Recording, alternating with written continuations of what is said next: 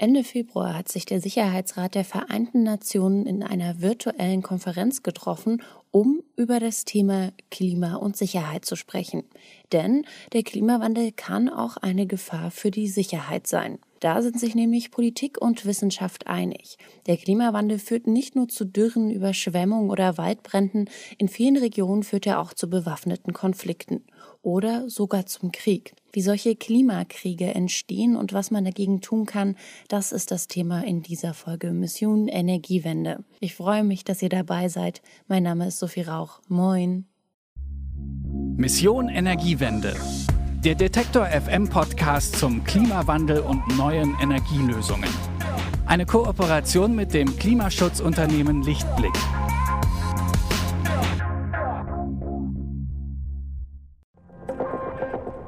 Bitte widmen Sie Ihre Aufmerksamkeit unserem Werbepartner.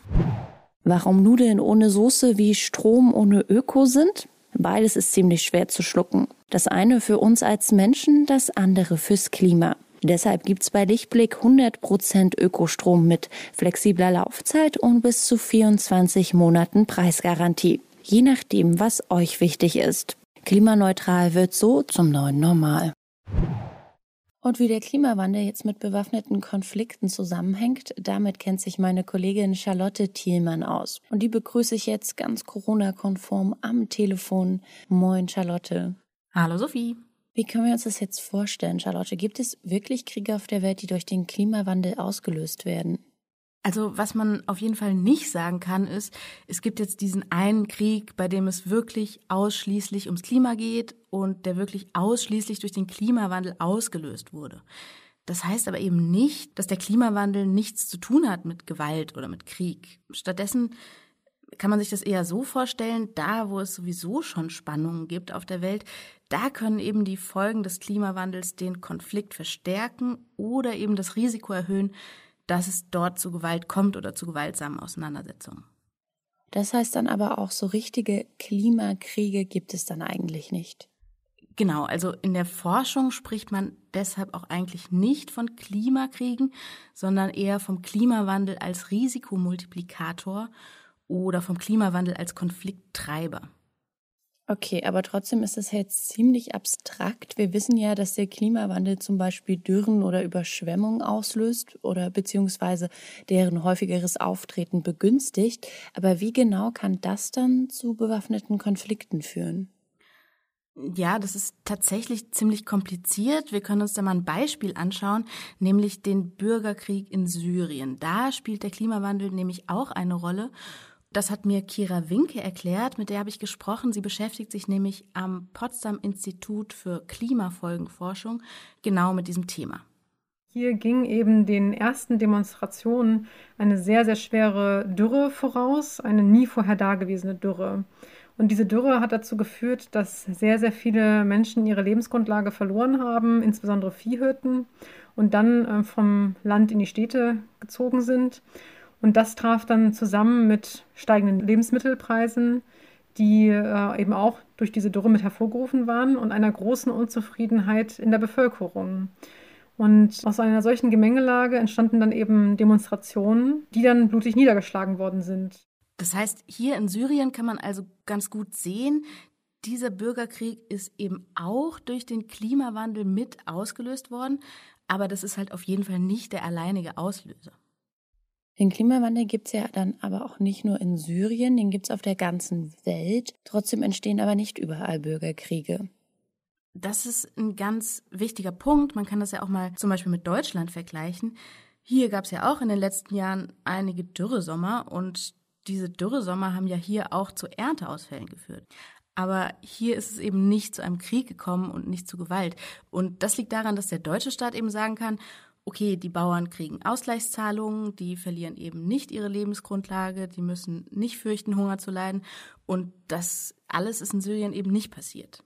Der Klimawandel wird ja nicht auf 198 Staaten treffen, die alle in ihrer Beschaffenheit so sind wie Deutschland, sondern auf Staaten, die sehr viel schlechtere wirtschaftliche Voraussetzungen haben, wo sofort Menschen in existenzielle Not gedrängt werden, wenn es selbst kleinere Ernteausfälle äh, passieren. Und ähm, das bedeutet natürlich, dass der Klimawandel oder die Klimafolgen, eine Dürre, das der metaphorische Tropfen sein kann, der das Fass dann zum Überlaufen bringt. Das heißt dann also, ob der Klimawandel in einer Region tatsächlich zu Krieg oder gewalttätigen Auseinandersetzungen führt, das hängt dann auch davon ab, wie stabil diese Region politisch ist. Genau, also wie stabil die Region ist, das ist ganz wichtig. Und das Problem, was da jetzt natürlich dazu kommt, ist, dass hier zwei Dinge zusammenkommen. Die Länder, die besonders anfällig sind für den Klimawandel. Das sind eben genau die Länder, die politisch fragil sind. Das ist jetzt nicht nur in Syrien so, sondern auch in Afghanistan zum Beispiel oder in Afrika, in den Ländern in der Sahelzone. Da erwärmt sich das Klima noch viel schneller als bei uns in Deutschland. Die Folgen sind viel krasser. Also es gibt zum Beispiel viel härtere Dürren Gleichzeitig sind diese Länder da viel schlechter in der Lage, auf den Klimawandel zu reagieren.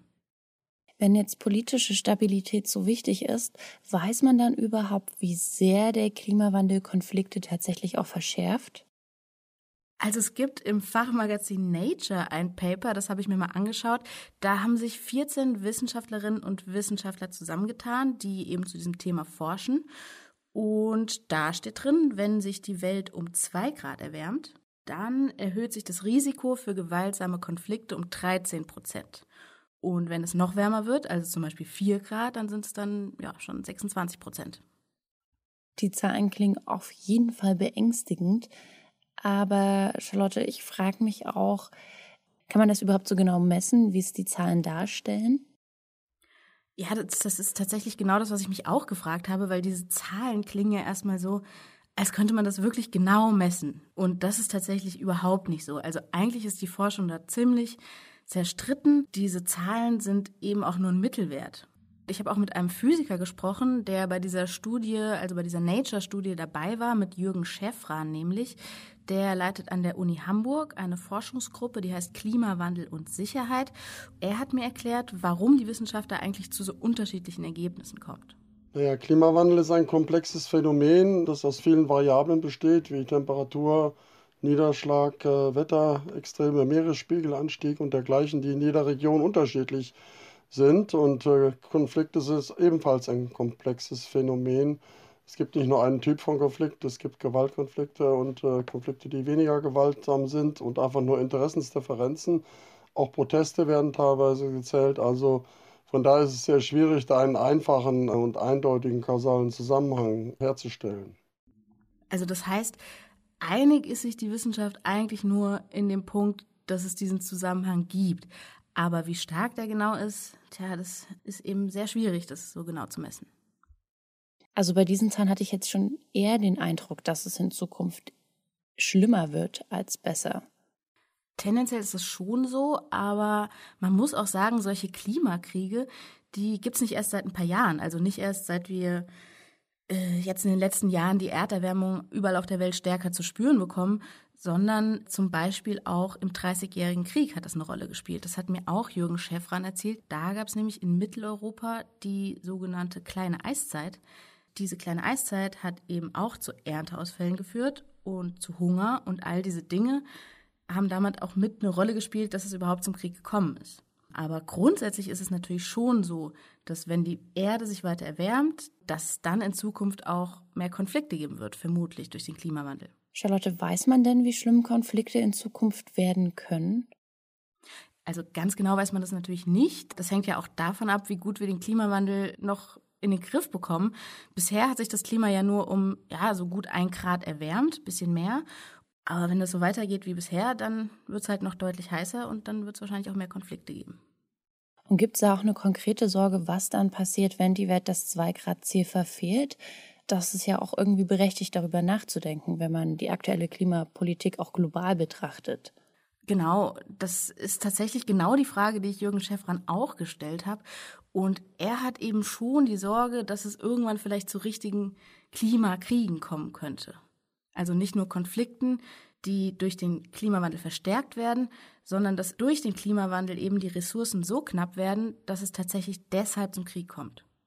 Die Diskussion über Klimakriege setzt ja immer bei den spektakulären Ereignissen an, der zwischenstaatlichen Kriege bis hin zu Weltkriegen. Und die sind ja zunächst mal unwahrscheinlich, aber möglich. Ich würde sie nicht ausschließen.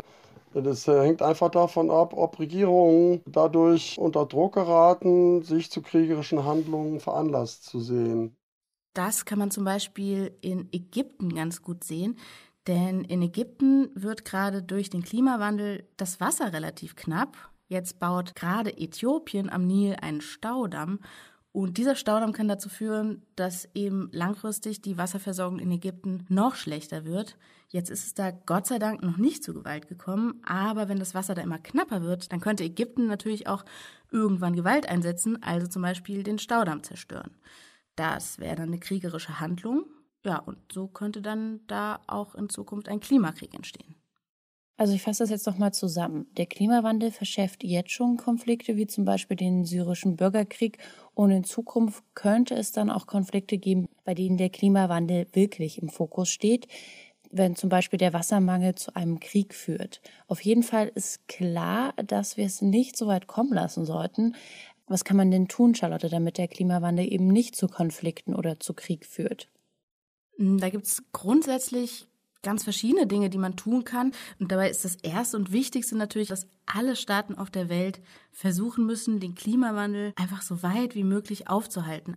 Dann ist es aber so, dass der Klimawandel ja schon da ist. Das heißt, dass gerade auch instabile Regionen sich anpassen müssen an den Klimawandel. Und das ja, kann zum Beispiel heißen, dass man vor Ort die Landwirtschaft umstellt, damit sie zum Beispiel sehr lange, sehr trockene Sommer besser verkraftet.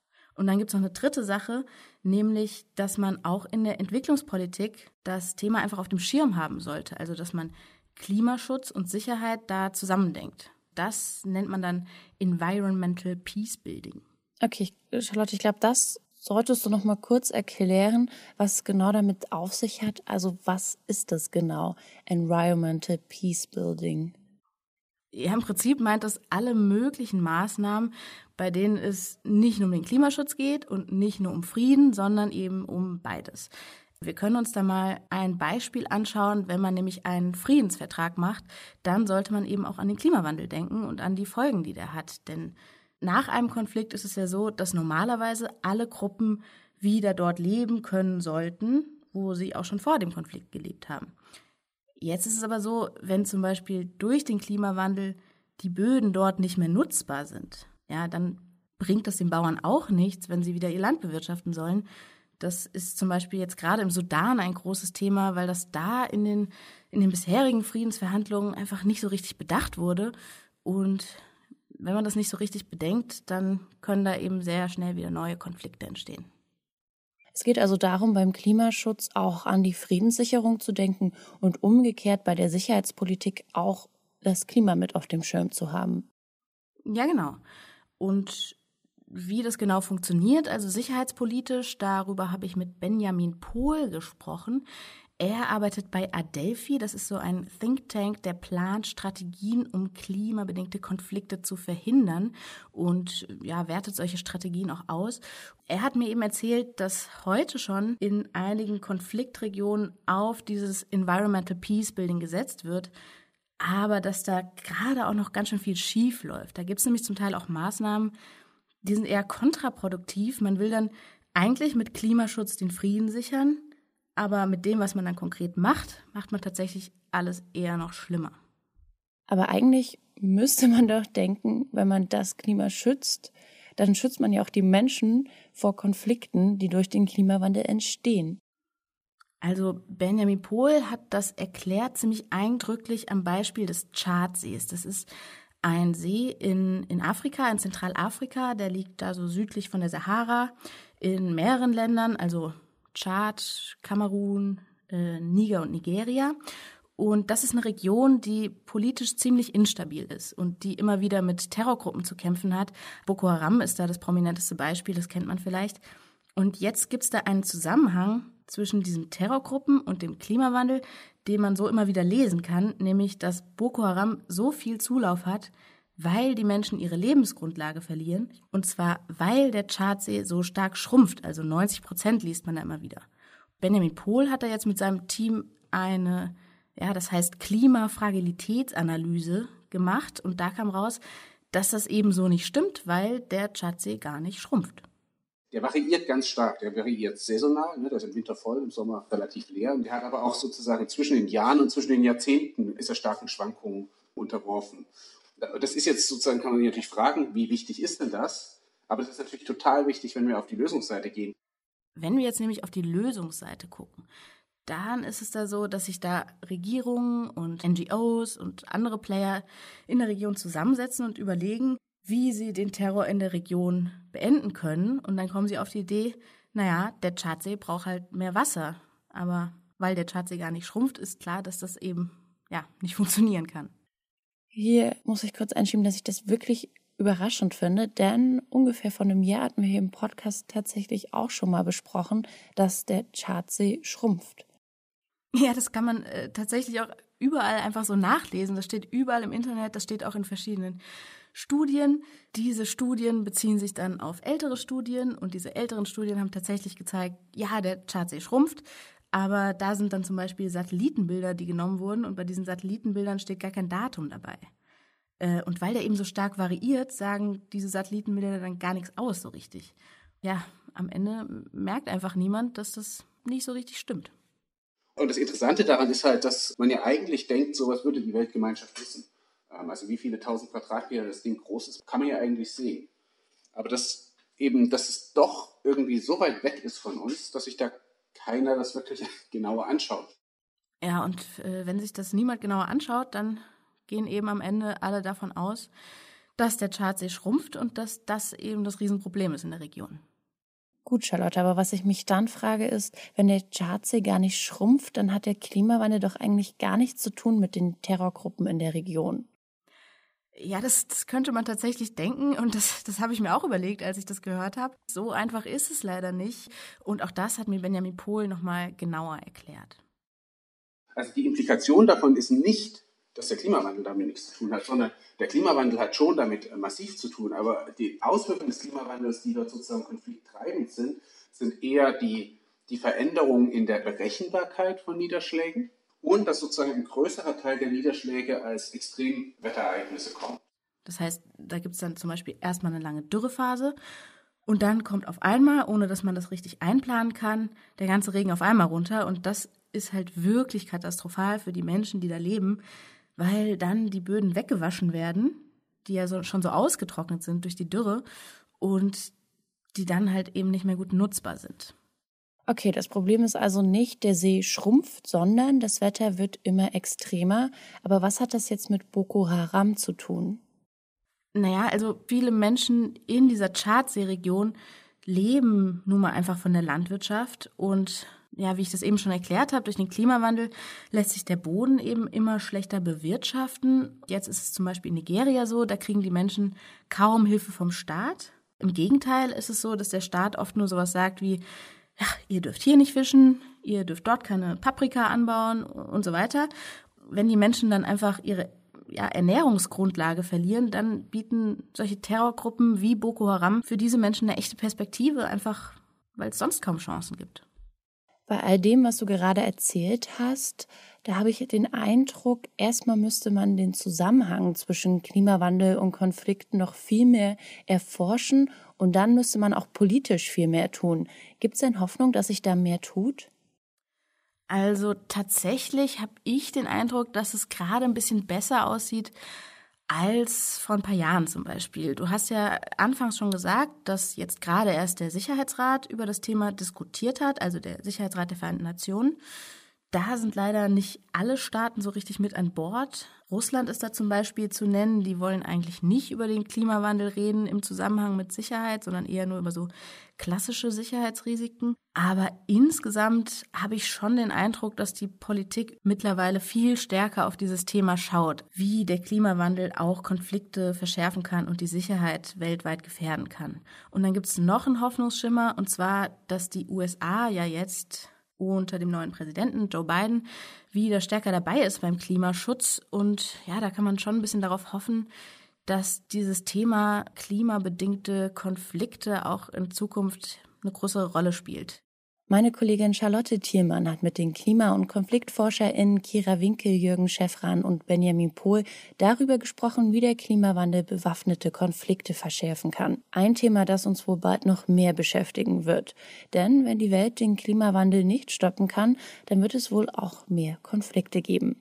Dir, Charlotte, erstmal vielen Dank für das Gespräch. Sehr gerne, Sophie. Und das war's auch schon mit dieser Folge Mission Energiewende. Vielen Dank fürs Dranbleiben und Zuhören. Ich freue mich, wenn ihr nächste Woche wieder mit dabei seid. Da schaut meine Kollegin Gina Enslin auf den Kunstbetrieb, denn wenn Ausstellungen durch die ganze Welt reisen, dann ist das nicht unbedingt nachhaltig. Und deshalb sucht auch die Kunstwelt immer wieder nach Wegen, um klimafreundlicher zu werden. Wenn ihr die Folge nicht verpassen wollt, dann abonniert doch sehr gern diesen Podcast bei Spotify und überall da, wo es sonst auch Podcasts gibt. Das war's von mir, also dann bis zum nächsten Mal. Mein Name ist Sophie Rauch. Macht's gut und bis bald. Mission Energiewende. Der Detektor FM Podcast zum Klimawandel und neuen Energielösungen. Eine Kooperation mit dem Klimaschutzunternehmen Lichtblick.